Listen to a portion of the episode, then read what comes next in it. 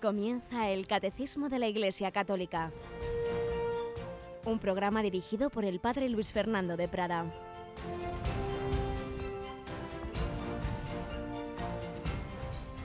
Alabados sean Jesús, María y José. Muy buenos días, bienvenidos un día más, una semana más a este programa en el que todos vamos aprendiendo de la doctrina de la Iglesia, de la Escritura, de la tradición, del magisterio, de la experiencia de los santos y ojalá ese conocimiento nos lleve también a un amor y a un seguimiento de Cristo. Estamos ya en esa parte de la Cristología, conocer a Jesús, conocer a nuestro Señor Jesucristo. Y eso es lo que queremos en Radio María, que lo que aprendamos lo podamos llevar a la vida. Tenemos Mónica Martínez. Buenos días, Mónica. Muy buenos días, padre. Y también estamos trabajando, ¿verdad?, como siempre, para mejorar nuestra programación y vamos a recordar esa petición de, ayuda y colaboración, ¿verdad? Así es. muchos oyentes han recibido en sus casas la encuesta en formato papel, pero hay otros muchos oyentes que no lo reciben así y no queremos que ellos se queden sin poder opinar sobre los programas que más les gustan de Radio María para poderle ayudar a usted a luego planificar la programación del próximo curso. Así es, en efecto. Muchos habéis mandado una encuesta en papel con esa votación, con esa valoración, con esos comentarios de que os gusta más, que os gusta menos, pero eh, una última petición de, de esa, de esa orientación, de ese consejo la hemos puesto en internet, pero tiene, hay que hacerlo ya, ya, esta semana a ser posible, a ver si para que luego nos dé tiempo, pues a sumar todos esos datos y eso siempre viene bien como una orientación pues de lo que conviene reforzar, de lo que conviene quizá cambiar en la programación de Radio María. Entrar en la página web de Radio María, www.radiomaria.es y enseguida veréis la encuesta y los que no nos la hayáis mandado, claro, no mandarla por duplicado, los que no nos hayáis mandado por papel, pues hacerla por internet, el que no sepa mucho cómo se hace eso, siempre tendrá alguien que le ayude y se lo dicte. A ver, pon esto, pon lo otro. Pues ya sabéis, una ayudita para nosotros en, esa valoración, en esa revisión que todos los años en verano hacemos de nuestra programación. Pues vamos adelante con esta nueva edición del catecismo y como siempre primero con un testimonio, con una historia real de alguien que conoció a Jesucristo.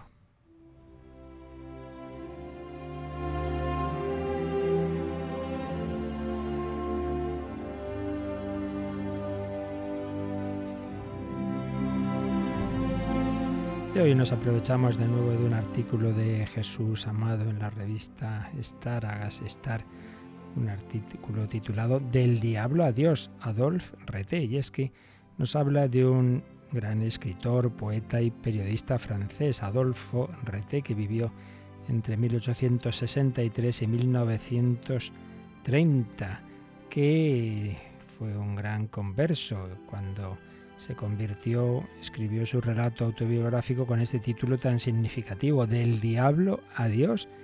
Y ahí escribió, llegué a ser ateo convencido, un materialista militante. Me uní a los enemigos de la religión y tomé parte en todas sus acciones abominables. Y es que Adolfo tuvo una infancia marcada por la influencia anticlerical de su abuelo, era rector ni más ni menos que de la Universidad de Lieja, un abuelo que supuso cualquier tipo de enseñanza religiosa. Y claro, desde esa infancia pasó a una juventud en la que predominaron las pasiones, el libertinaje y sobre todo una idea fija, mofarse de la Iglesia y de su doctrina. La anarquía era su ideal, fijaos, escribió esto. Echémoslo todo por la borda. Dios, la familia, la propiedad, las leyes, las tradiciones, entonces los hombres se abrazarán unos a otros y al compartir según las necesidades de cada uno todos los bienes de la tierra, vivirán en una fiesta perpetua, completamente libres y solidarios. Como veis, hay planteamientos ideológicos que algunos están resucitando últimamente y que son muy viejos. Una supuesta fraternidad, pero siempre sin Dios o incluso contra Dios y todo lo que suene a tradicional. Pero fijaos lo que son las cosas. Un día de junio de 1905, al leer a Dante, al leer la Divina Comedia, al leer la alegría de los fieles del purgatorio, que están seguros de entrar en el paraíso después de su tiempo de purificación, le viene una luz interior, se le presentan sus vicios como sapos en el fango de su corazón, y un remordimiento y al mismo tiempo un gozo indecible le invaden por completo. ¿Cómo? se dice a sí mismo. ¿La religión católica tendría razón al afirmar que un pecador arrepentido y que acepta con alegría la penitencia por sus pecados llega a ser digno del cielo? ¿Podría lavar mis pecados y salvarme? Pero entonces, ¿eso significa que Dios existe? Oh, si Dios existiera, qué suerte la mía. En el fondo, pues como todos los hombres, en el fondo, fondo, si quiere que haya un Dios, un Dios que nos sostenga, que nos ame, que nos perdone, que nos dé la vida, pero nunca había oído eso de que nuestros pecados podrían ser purificados, perdonados. Tiene esa primera luz. Al día siguiente está paseando entre la naturaleza y, y va recordando todas las cosas que ha creído, todos los errores que había defendido y se le va uno desde detrás de otros y exclama, ¿qué me queda ahora? Y en la voz interior le responde, Dios. Entonces se apoya en el tronco de un roble y prosigue su reflexión, ¿por qué estamos en el mundo? Cien religiones han intentado resolver ese enigma cambiando según las circunstancias y según los caprichos del espíritu humano. La Iglesia Católica, sin embargo, permanece inmutable entre esa perpetua versatilidad y dura ya 19 siglos, decía entonces, hoy ya diríamos 20-21. Así pues, si la Iglesia nunca ha cambiado, su unidad y su constancia deben obedecer a una causa más que humana, puesto que la humanidad abandonada a sí misma no es sino cambio. Por añadidura, los preceptos de su moral son saludables. Y es verdad que si los aplicáramos seríamos mucho mejores. Seguramente la Iglesia debe poseer la verdad consoladora y salvífica y por tanto Dios existe. Cayendo entonces de rodillas, Adolfo suplica, Dios mío, puesto que existes, acude en mi auxilio. Estaba todavía en plena lucha entre esa gracia de Dios que le iba iluminando y, ese hombre viejo. Y si a nosotros, los cristianos, nos resulta a veces difícil conservar el estado de gracia y rechazar las tentaciones, ¿qué decir de ese hombre que se encamina a la conversión, pero que aún no disponía ni del sacramento de la penitencia ni de la Eucaristía? Lo experimenta en un combate espiritual que se va intensificando. Otro día, en el transcurso de un nuevo paseo por el bosque, Adolfo vislumbra en lo alto del peñasco de Cornevich, está en el bosque de Fontainebleau, un pequeño oratorio rematado por una estatua de la Virgen de Gracia. Y entonces emprende la escalada del peñasco y suplica a María, a ti, a la que aún no he invocado, ruega a tu divino Hijo que me inspire lo que debo hacer. Y una dulcísima voz le responde en el fondo de su corazón. Busca un sacerdote, confiésate, entra en la iglesia. Ante esa perspectiva se altera. No puedo, no puedo. Tengo miedo de entregarme de esa manera. Buscaba a Dios, pero no acababa de, de entregarse del todo. Quería y no quería, como nos pasa tantas veces. El recuerdo de tantos artículos y libros en los que había sembrado la blasfemia, le lleva a la desconfianza, incluso la desesperación. Una noche agotado por los asaltos del mal espíritu, Adolfo se acuesta, pero no puede conciliar el sueño. Un nuevo y encarnizado combate contra el demonio le deja empapado de sudor. De repente escribirá, oí, sí, oí, lo juro por mi salvación eterna, oí la voz celestial que también conozco, que me gritaba, Dios, Dios está ahí. Dios, Dios está ahí. Fulminado por la gracia, caí de rodillas. Y en ese mismo instante me pareció ver en mi interior la imagen de nuestro Señor Jesucristo crucificado, que me sonreía con una expresión de misericordia inenarrable. Una gran paz penetró en mi alma. Me quedé quieto radiante, estupefacto, pletórico de agradecimiento sin dejar de repetir, Gracias Dios mío, me has salvado. Al alba del día siguiente, Adolfo regresa junto a la estatua de la Virgen para darle las gracias. Pero aún faltaba que diera ese paso hacia los sacramentos. Bueno, pues veremos los pasos siguientes, pero lo vamos a dejar de momento aquí. Veremos cómo siguió esta lucha, cómo siguió esta conversión de Adolphe Reté, este escritor francés.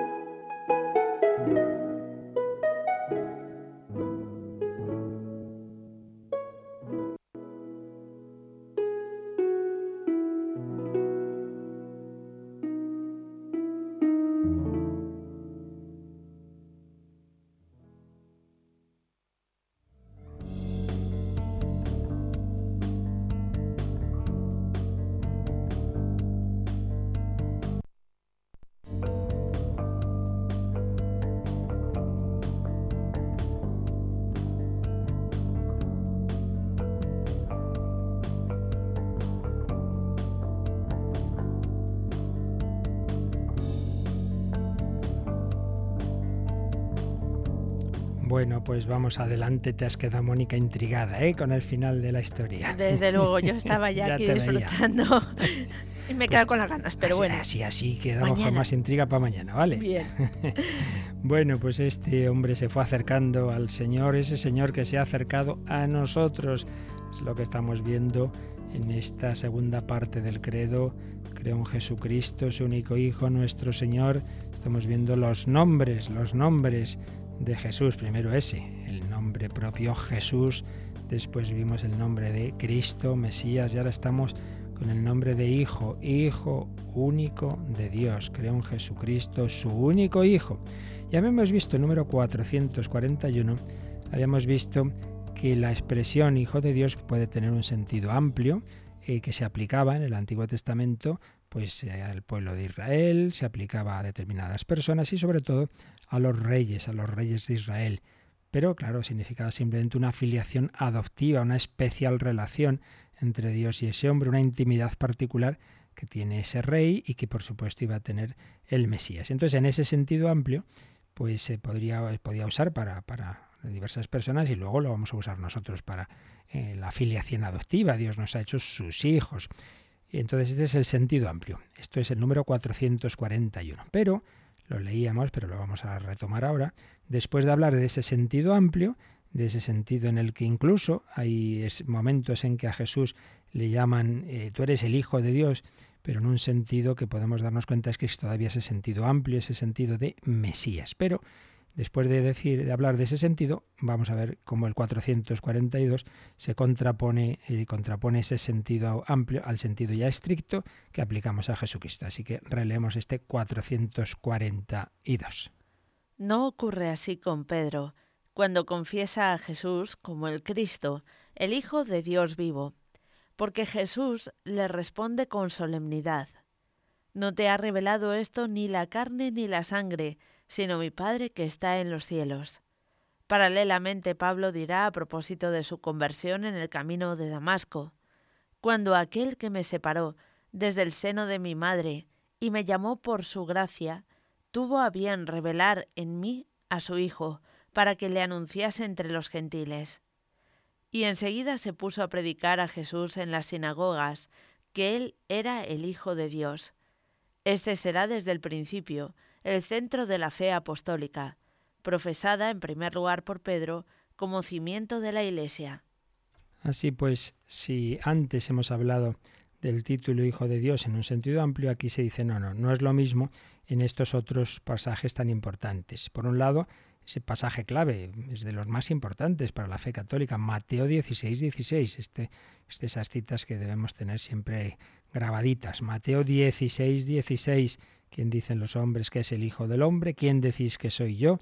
Y Pedro dijo, tú eres el Mesías, el Hijo de Dios vivo, bienaventurado eres tú, Simón, hijo de Jonás, porque eso no te lo ha revelado la carne ni la sangre, sino mi Padre que está en los cielos.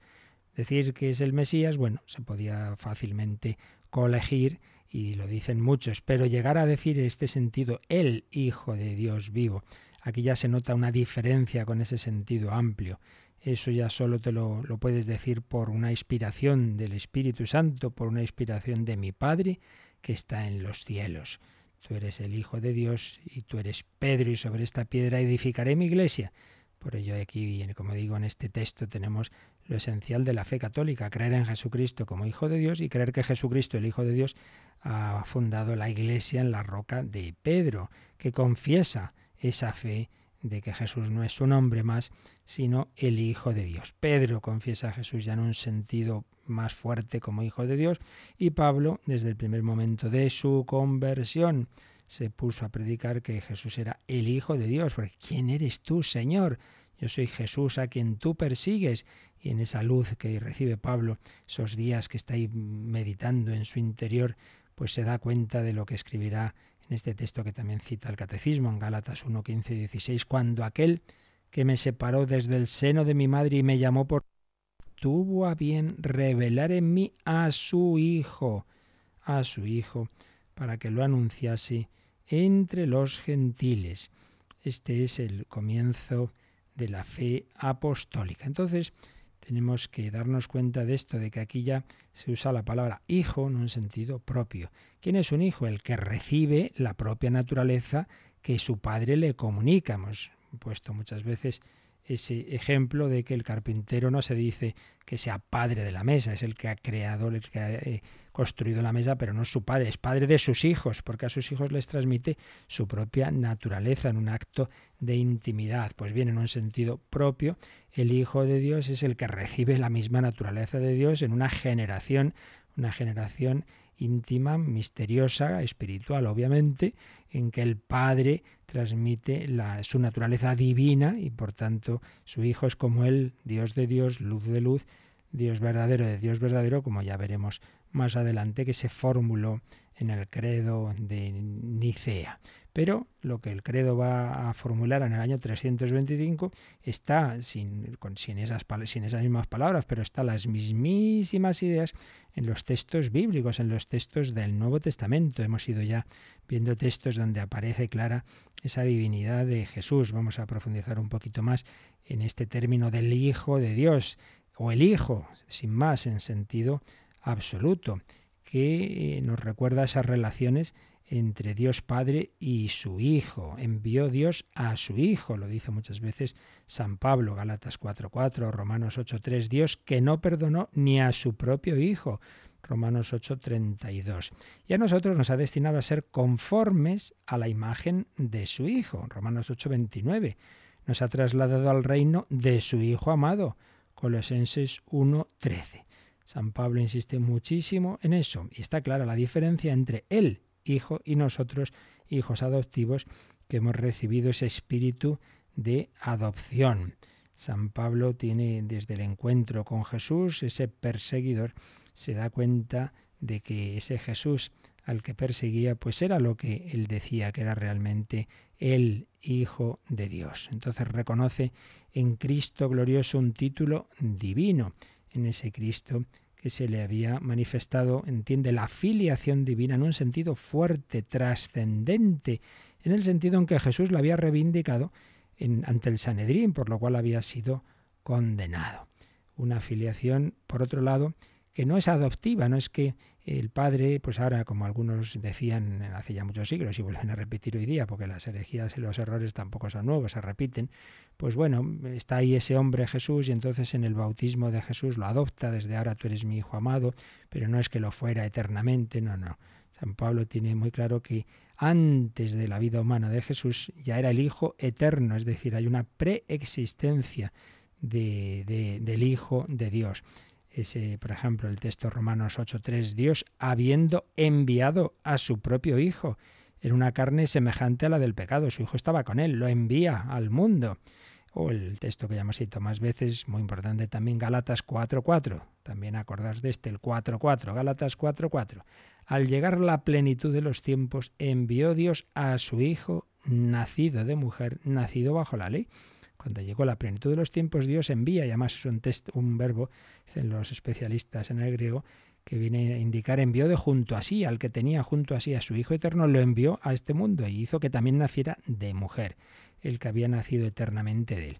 Pero hay textos en que parece como que el Hijo de Dios lo es desde la resurrección. Por ejemplo, en Romanos 1, 3, 4, dice que el que ha sido constituido Hijo de Dios con potencia, según el Espíritu de Santidad, por su resurrección de entre los muertos.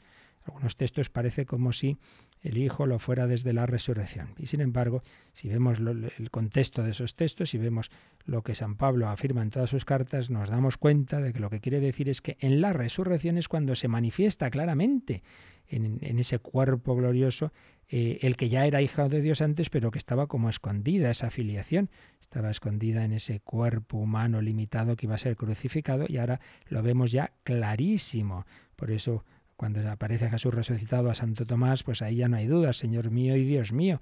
O se aparece a Pablo en el camino de Damasco, pero no quiere decir que no fuera antes, eternamente, el Hijo de Dios y el Hijo de Dios que desde un momento dado se hace hombre, pero que en ese cuerpo humano estaba escondida la divinidad, como dirá también eh, San Ignacio de Loyola en sus ejercicios espirituales, sobre todo cuando contemplamos la pasión, dice la divinidad se esconde, se esconde, pero no es que no esté, sino que no la vemos. Tiene esos reflejos, esa filiación divina en los milagros y en momentos, sobre todo como la transfiguración.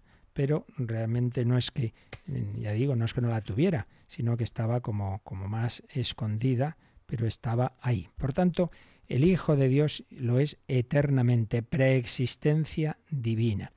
Entonces San Pablo, primero pues eso, dice, este Jesús es el Señor, está a la altura del Padre, está a la derecha del Padre. Segundo, la relación con el Padre, este Hijo. Tercero, este Hijo existe eternamente antes de hacerse hombre.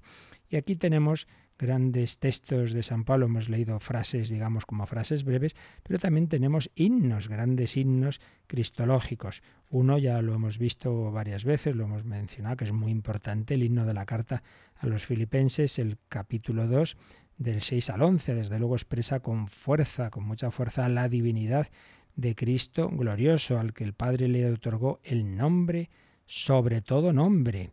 Y se dice que este Cristo es igual a Dios eh, lo es desde siempre. Lo que pasa es que ahí se está haciendo referencia a que el que es igual a Dios es este que se ha hecho hombre y ha muerto en la cruz.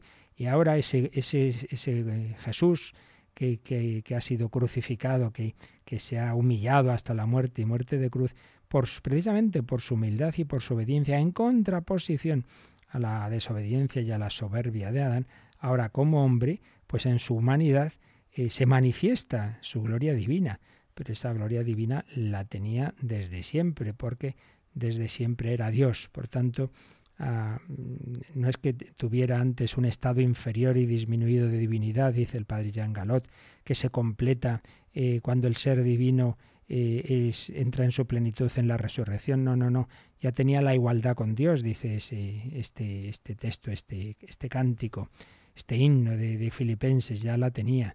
Lo que pasa es que antes de llegar a ser hombre, ya era Dios, pero le faltaba ser plenamente divinizado en su humanidad, en su cuerpo.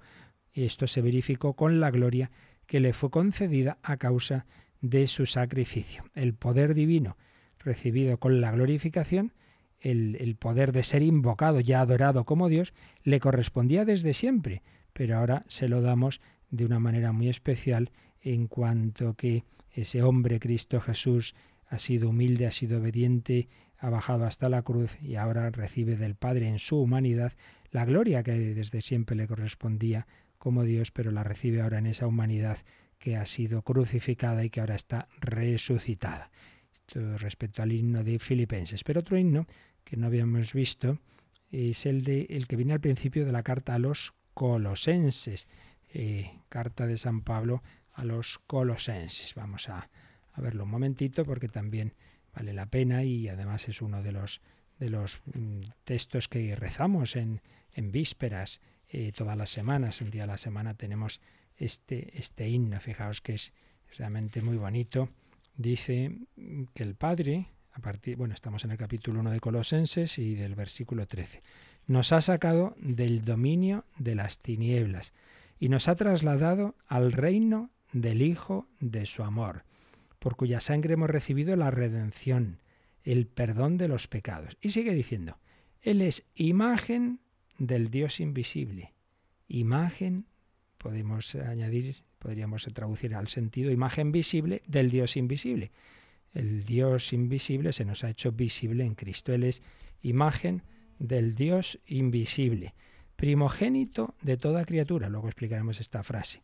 Porque en Él fueron creadas todas las cosas, en Él fueron creadas todas las cosas, celestes y terrestres, visibles e invisibles, es decir, lo material, lo humano y lo evangélico. Tronos y dominaciones, principados y potestades son ángeles. Todo fue creado por Él y para Él.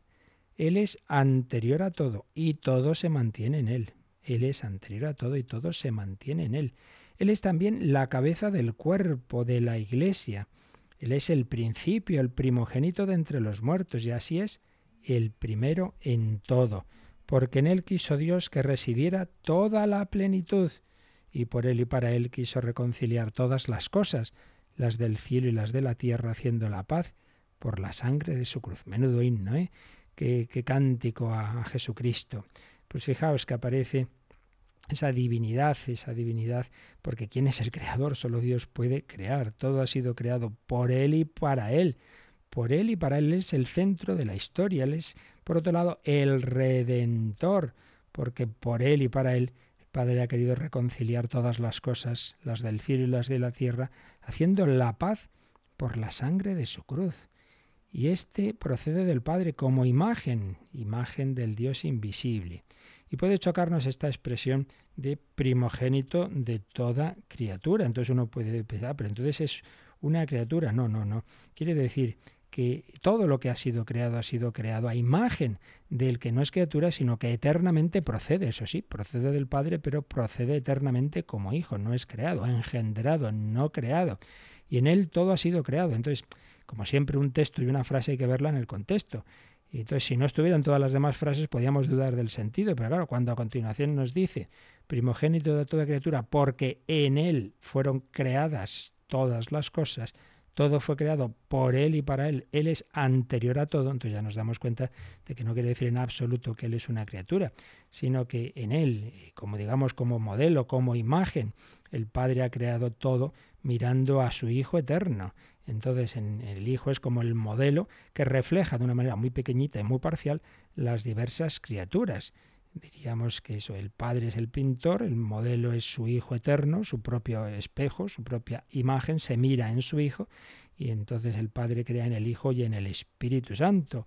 Como diría algunos de los primeros santos padres, el Padre crea con sus dos brazos, con sus dos manos, el Hijo y el Espíritu, pero como Dios, que son igualmente que Él. Realmente es un, un, himno precioso, este cántico a Jesucristo. Comenta el padre Galot, que estamos siguiendo en, en, esta, en varias de las exposiciones sobre la cristología, pues que, que en efecto, antes de afirmar la filiación mm, divina en la resurrección, el himno atestigua esa primera filiación anterior a la creación misma, porque es verdad que lo designa como cabeza de la Iglesia, pero antes dice que existe antes de todas las cosas. Existe antes de todas las cosas. Y que esa prioridad de Cristo no es en cuanto criatura, sino en cuanto creador, porque toda la plenitud de la divinidad se encuentra en Cristo, pero ese poder creador es una propiedad divina. Y vemos una, una teología de la relación de Cristo con el Padre es hijo engendrado por el Padre en cuanto imagen del Dios invisible. Un hijo decimos, ay, ¿cómo se parece a su Padre? Bueno, pues el Hijo eterno se parece total y absolutamente al Padre. Es igual al Padre. Entonces tenemos aquí dos características eh, del Hijo en relación a su Padre. Uno eso, que es hijo, la generación, y otro la semejanza, una semejanza total, la igualdad, podríamos decir mejor. El Hijo desempeña esa, en, luego en la creación una función, podemos decir, distinta a la del Padre, porque es aquel por medio del cual y en el cual el Padre realiza la creación eh, mirando a su Hijo. y entonces, eh, así como el Hijo procede eternamente del Padre y es igual al Padre, la creación procede también del Padre de otra manera, porque es creado de la nada, todos los diversos seres, y se parecen algo. El Hijo se parece absolutamente igual al Padre y en cambio las diversas criaturas pues tenemos cierto parecido, mayor o menor, en el caso máximo de los ángeles y los hombres, con el Padre. Pero todo ha sido creado a imagen de lo que ocurre en esa generación eterna del Hijo. Realmente, pues, un misterio grande que esas relaciones íntimas entre el Padre y el Hijo, pues luego se van a, extender de otra manera a las criaturas. Vamos a recibir el ser y vamos a parecernos a Cristo y en Cristo y el Espíritu al Padre y vamos a ser introducidos en esa familia divina, nosotros evidentemente como criaturas adoptadas, pero no por eso dejadas de ser amadas eh, con el amor con que el Padre ama a su Hijo eterno. Vamos a bendecir a Dios, vamos a bendecir este nombre, estamos hablando de los nombres de Cristo, de los nombres de Jesús, de los nombres del Hijo de Dios, vamos a bendecir su nombre y lo vamos a hacer o lo vamos a oír con esa voz extraordinaria de esta religiosa italiana, Sor Cristina, que canta en inglés, bendito sea tu nombre, blessed be your name. Bendecimos a nuestro Dios, bendecimos al Señor Jesús, que nos ha amado tanto, que nos ha metido en su familia. Bienaventurado, bendito sea tu nombre.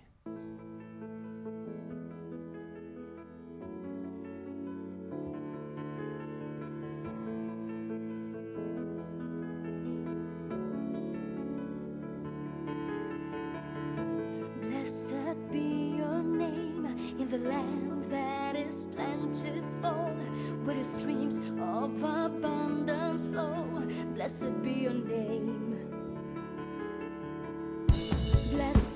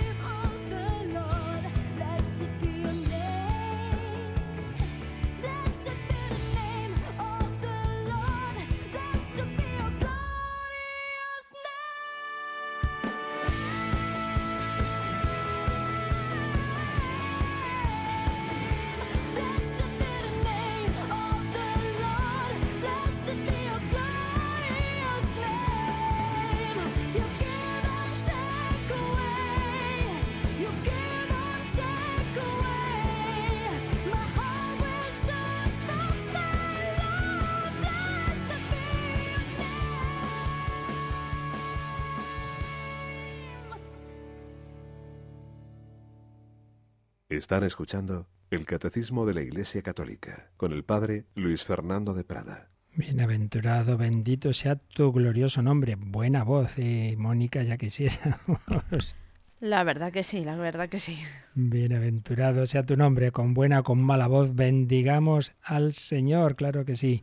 El, hemos visto San Pablo bendecía al Señor en ese himno a los colosenses, pero tenemos también la carta a los hebreos, tradicionalmente se atribuye a él, luego en los últimos años ha dicho, bueno, no es que sea de él, pero hombre es de su escuela, bueno, a fin de cuentas eso pasa un poco con todas, eh, eh, no es tan fácil eh, no es como en nuestra época, ¿no? Cuando se dice la, la antigüedad una carta es de uno, no quiere decir que la escribiera directamente, podía dar las ideas o podía dictarla o podía uno ayudarle, en cualquier caso, de la escuela de San Pablo, pero bueno, en cualquier caso lo importante es que es inspirada, es palabra de Dios, la escribiera que la escribiera. Pues bien, la carta a los hebreos que se dirige, como su nombre indica, pues a judíos que se habían convertido al cristianismo.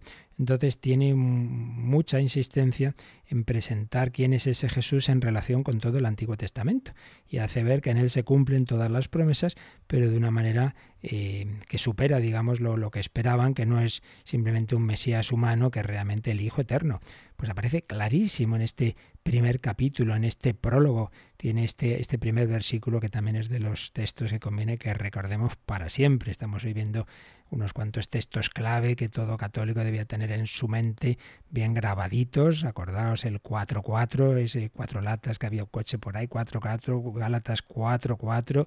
Dios envió a su Hijo nacido de mujer, nacido bajo la ley Hemos visto ese texto, Mateo 16, 16, tú eres el Mesías, el Hijo de Dios vivo, tú eres Pedro sobre esta piedra edificaré mi iglesia, pues Hebreos 1.1. En muchas ocasiones y de muchas maneras habló Dios antiguamente a los padres por los profetas. En esta etapa final nos ha hablado por el Hijo, al que ha nombrado heredero de todo y por medio de cual ha realizado los siglos. Fijaos la contraposición. En muchas ocasiones y de muchas maneras habló Dios antiguamente a nuestros padres, a los antepasados por los profetas. Dios habló a través de profetas. Ahora, ahora nos ha hablado por el Hijo. Ahí está clarísima la diferencia. Una cosa es enviar profetas y otra cosa es hablarnos en el Hijo. Y esto es muy semejante a esa parábola que Jesús pone de ese que arrienda la viña a unos labradores y les envía siervos y criados a cobrar los intereses. Entonces va enviándolos y los van rechazando, tal, los apedrean, hasta que al final decidió, dice, mandar a su hijo. Se nota muy claro el contraste. Primero envía a sus criados y al final se envía a su hijo único. Y entonces dice, no, este es el heredero, matémoslo. Está clara la contraposición entre sus profetas y el hijo. Pues esto mismo dice aquí el autor de la carta a los hebreos. Pero fijaos cómo sigue el versículo tercero. Él, el hijo, es reflejo, reflejo de su gloria de nuevo pues es un poco como la imagen, reflejo de su gloria, impronta de su ser. Pues otra vez es la misma idea del que el que está ahí, del que es Dios invisible, se nos ha manifestado, se nos ha reflejado de una manera visible. Él sostiene el universo con su palabra poderosa. Pues ¿quién puede sostener el universo con su palabra más que Dios?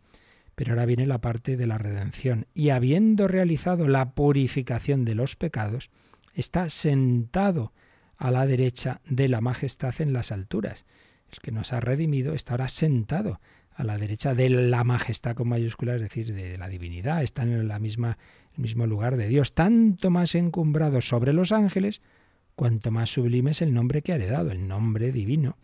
Entonces está sobre los ángeles, porque algunos armaban ahí algunos líos y como si Cristo y los ángeles estuvieran al mismo nivel, por eso sigue a continuación. Pues a qué ángel dijo jamás, Hijo mío, eres tú, yo te he engendrado hoy. Y en otro lugar yo seré para él un padre y él será para mí un hijo. dice, ojo, ojo, no, no pongamos al mismo nivel a los ángeles, que son criaturas, del, que al hijo. Más claro todavía versículo 6. Asimismo, cuando introduce en el mundo al primogénito, dice, adórenlo todos los ángeles de Dios este que entra en el mundo como hombre, tenéis que adorarlo. Ángeles, que es, Dios, tenéis que adorarlo. Adórenlo todos los ángeles de Dios. Contrapone lo que dice de los ángeles y pone una cita del Antiguo Testamento, hace de los espíritus sus ángeles de las llamas de fuego sus ministros a esta otra. En cambio del Hijo dice, tu trono, oh Dios, permanece para siempre. Cita un salmo y le da eh, un sentido divino al Mesías, tu trono, oh Dios, Entonces, una cosa son los ángeles, ministros de Dios, y otra cosa es Dios, al que los ángeles deben adorar. Y bueno, sigue diciendo otras citas, pero la, la idea es esta, que aparece clara esa contraposición entre simplemente las criaturas, incluso las criaturas pues más elevadas, como puedan ser los ángeles, y el Hijo eterno, el Hijo eterno de Dios. Todo nos va llevando a la misma conclusión, y es que la expresión el Hijo de Dios en un sentido fuerte, es claro que es aquel que recibe la divinidad desde toda la eternidad, Dios de Dios, luz de luz. Es Dios como el Padre, es igual al Padre, recibe por generación eternamente esa divinidad y por ello es creador con el Padre. Lo que pasa es que luego además se ha hecho hombre y nos ha redimido y esa parte de redención como hombre y ese morir, eso ya sí es propio solo de esa segunda persona de la Trinidad y como hombre es glorificado. Y la divinidad que tenía desde siempre ahora se manifiesta también en su humanidad, se manifiesta incluso en su cuerpo que ha quedado transfigurado y glorificado. Lo que fue de una manera temporal, digamos, en la, en la transfiguración, ahora ya es permanente en distintas formas, con distintas expresiones, pero al final se nos, se nos viene a decir lo mismo en, todos los textos del Nuevo Testamento. Hay un testimonio claro de la, de la divinidad de, de, Cristo como hijo, pero hijo en ese sentido fuerte, no en el sentido más amplio, en ese sentido adoptivo, sino, sino en el sentido fuerte de aquel que, que ha recibido la misma naturaleza del Padre. Ese testimonio del Nuevo Testamento, eso que nos dicen pues los diversos autores, naturalmente se basa en lo que el propio Cristo ha dicho, en lo que el propio Cristo ha expresado y en lo que el propio Cristo ha hecho. Eh, podemos ver cómo en, Jesús, de una manera más implícita al principio sobre todo, y luego cada vez más explícitamente, hasta ya la declaración final ante el Sanedrín, él va afirmando esa divinidad. Podemos aprovechar para recordar también otras formas en que Jesús expresa esa divinidad, por ejemplo, como cuando vemos en él cómo se ha encarnado en él la alianza, la alianza eh, habla el padre Galot de este punto muy bellamente. Fijaos que eh, cuando Jesús instituye la Eucaristía, una de las, de las versiones en que se nos cuenta esa institución cuando consagra el vino, dice, esta es la sangre de mí, de la alianza. Es una, una construcción gramatical insólita, luego en otras versiones se dice de otra forma, luego en nosotros en la versión litúrgica pues una fórmula así como más eh, comprensible, pero seguramente la, la frase original es esta, esta es la sangre de mí, de la alianza, de la alianza. ¿Qué era la alianza? Pues la alianza era el pacto entre Dios y el pueblo. Entonces eh, estaban ahí, digamos, como dos términos de la alianza. Pues bien, ahora Jesús, al decir que, en él está la alianza, pues de una manera implícita viene a decir que los dos polos de ese pacto están unidos en él porque por un lado es, es ese Dios y por otro lado es el hombre. Él es más que un mediador, en él está presente la realidad misma de la alianza. Y aparece, bueno, es que aquí hay mucho, mucho detrás, pero no podemos alargarnos, la identificación de, de, una persona con, con, la alianza estaba ya eh, anunciada en los cánticos del siervo de Yahvé. Isaías 42, 6 dice, te formé y te he puesto como alianza del pueblo. Pero en Jesús hay una ampliación clara de, del sentido respecto a estos oráculos del siervo, una ampliación vertical, porque al ser la alianza, Jesús es ante todo la alianza de Dios, y una ampliación horizontal, porque no se limita a, unir a la alianza del pueblo de Israel, sino de toda la humanidad. Por eso se, se va a ofrecer su sangre por todos los hombres, por los muchos, por la multitud, universalidad. La encarnación manifiesta, por un lado, que, que Jesús reúne en sí a Dios y a la humanidad, manifiesta esa ampliación vertical, Dios verdadero, pero también horizontal, porque si se encarna por la humanidad entera, no va a ser solo salvador del pueblo de Israel, sino de toda la humanidad. Pero hay otro término precioso, precioso, eh, que también Jesús usa y donde vemos claramente eh, esa conciencia de su divinidad y es el esposo, el esposo. eh, lo usa con, con más frecuencia que el de la alianza. Jesús da a entender que Él es el esposo, que Él realiza la alianza matrimonial entre Yahvé y su pueblo, que estaba anunciada en el Antiguo Testamento. Recordaréis que, cuando van los discípulos de Juan el Bautista, eh, hablan de Jesús, el precursor había designado a Jesús como el esposo, entonces había dicho el que tiene esposa es el esposo, el amigo del esposo se alegra grandemente de oír la voz del esposo eh, y le preguntan le preguntan a los discípulos de Juan el Bautista por el ayuno y dice, ¿acaso pueden los compañeros del esposo ayunar mientras está con ellos el esposo? En fin, aparece mucho esta reivindicación de que Jesús es el esposo. Pero también aparece cuando se compara el reino de los cielos a un banquete que un rey prepara para la boda de su hijo, la parábola de las vírgenes que salen a recibir al esposo, los criados que esperan a su amo que vuelve de la boda, es esposo que debe ser agasajado y recibido. Tenemos el primer milagro de Jesús en una boda, en la boda de Caná. En definitiva, Jesús habla del esposo de manera absoluta, pero fijaos que nunca se habla de la esposa. En el Antiguo Testamento se hablaba por un lado de Yahvé esposo y luego de Israel esposa.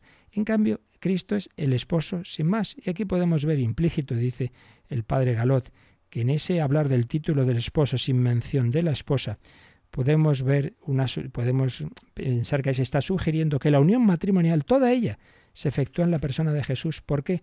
Porque por un lado Jesús es el esposo, es Dios, pero por otro lado la esposa, ¿en qué sentido? En el sentido de que Él es la humanidad. Se ha desposado Dios con la humanidad. En Jesús, Jesús es Dios y hombre.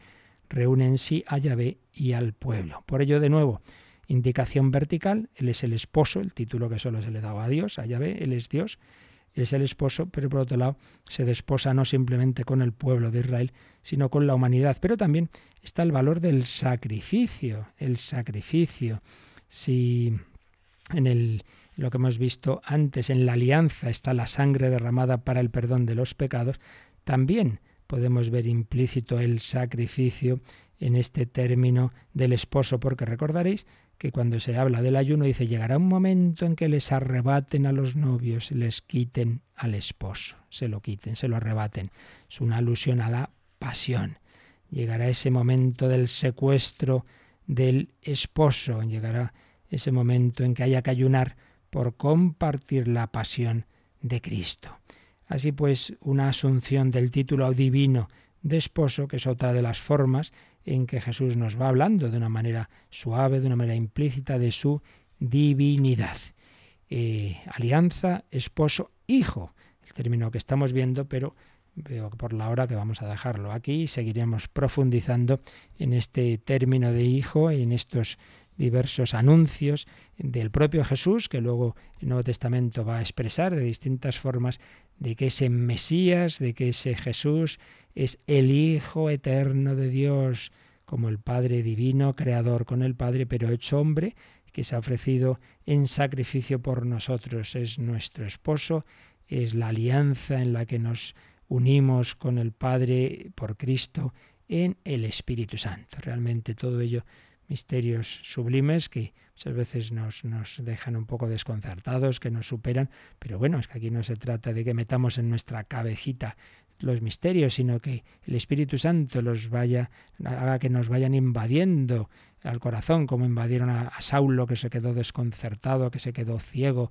como a este converso cuya conversión estábamos leyendo al principio y que seguiremos con ella, pues es algo que supera nuestra capacidad porque es asombroso el poder infinito, mm, Dios lo pone al servicio de su amor y nos hace estos regalos asombrosos, que el Hijo Eterno de Dios se ha hecho nuestro hermano, nuestro esposo, nuestro amigo, que ha muerto por nosotros, que no es uno más, que es realmente el Hijo de Dios que ha muerto por mí, para que yo entre en su casa, para que yo entre en su familia, para hacerme su hermano, para hacerme hijo adoptivo, hijos en el Hijo. Esta es la vida cristiana esta es la felicidad a la que Dios nos llama. Pues vamos a meditarlo, vamos a, agradecer a Jesús nuestro Señor, o oh Cristo Domine Jesu, oh Jesucristo, Señor Jesús, y también quien quiera puede hacer sus consultas, sus preguntas, sus testimonios.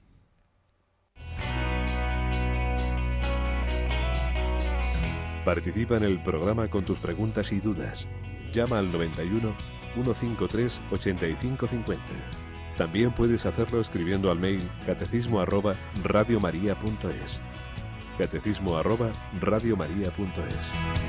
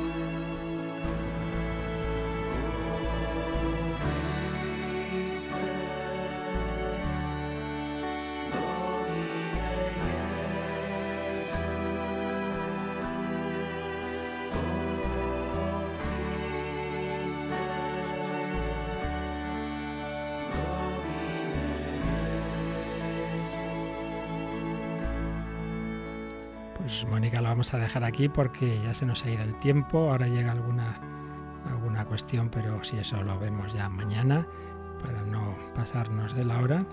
Y os recuerdo que tenemos esa encuesta en nuestra página web, que lo que no, no nos hayáis mandado por escrito, pues entrar por favor en la página web y responder esa valoración de nuestra programación y otras preguntas que os hacemos ahí. Y os recuerdo que esta noche tenemos el hombre de Dios. Hoy no será un programa directo, sino una reposición, pero de un tema fundamental que mil veces sale una eh, las consultas sobre el dolor, sobre el sufrimiento, sobre el mal, porque Dios permite el mal. Y recuerdo que cuando hicimos este programa, pues fue de los que más pidieron los oyentes.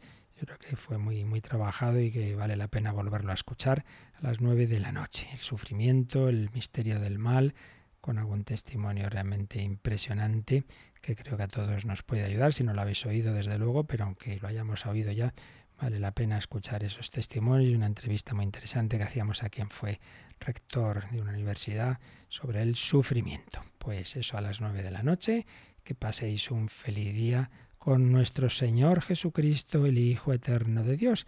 Y Él ahora nos bendice nos bendice la Santísima Trinidad. La bendición de Dios Todopoderoso, Padre, Hijo y Espíritu Santo descienda sobre vosotros. Un feliz día en el Señor.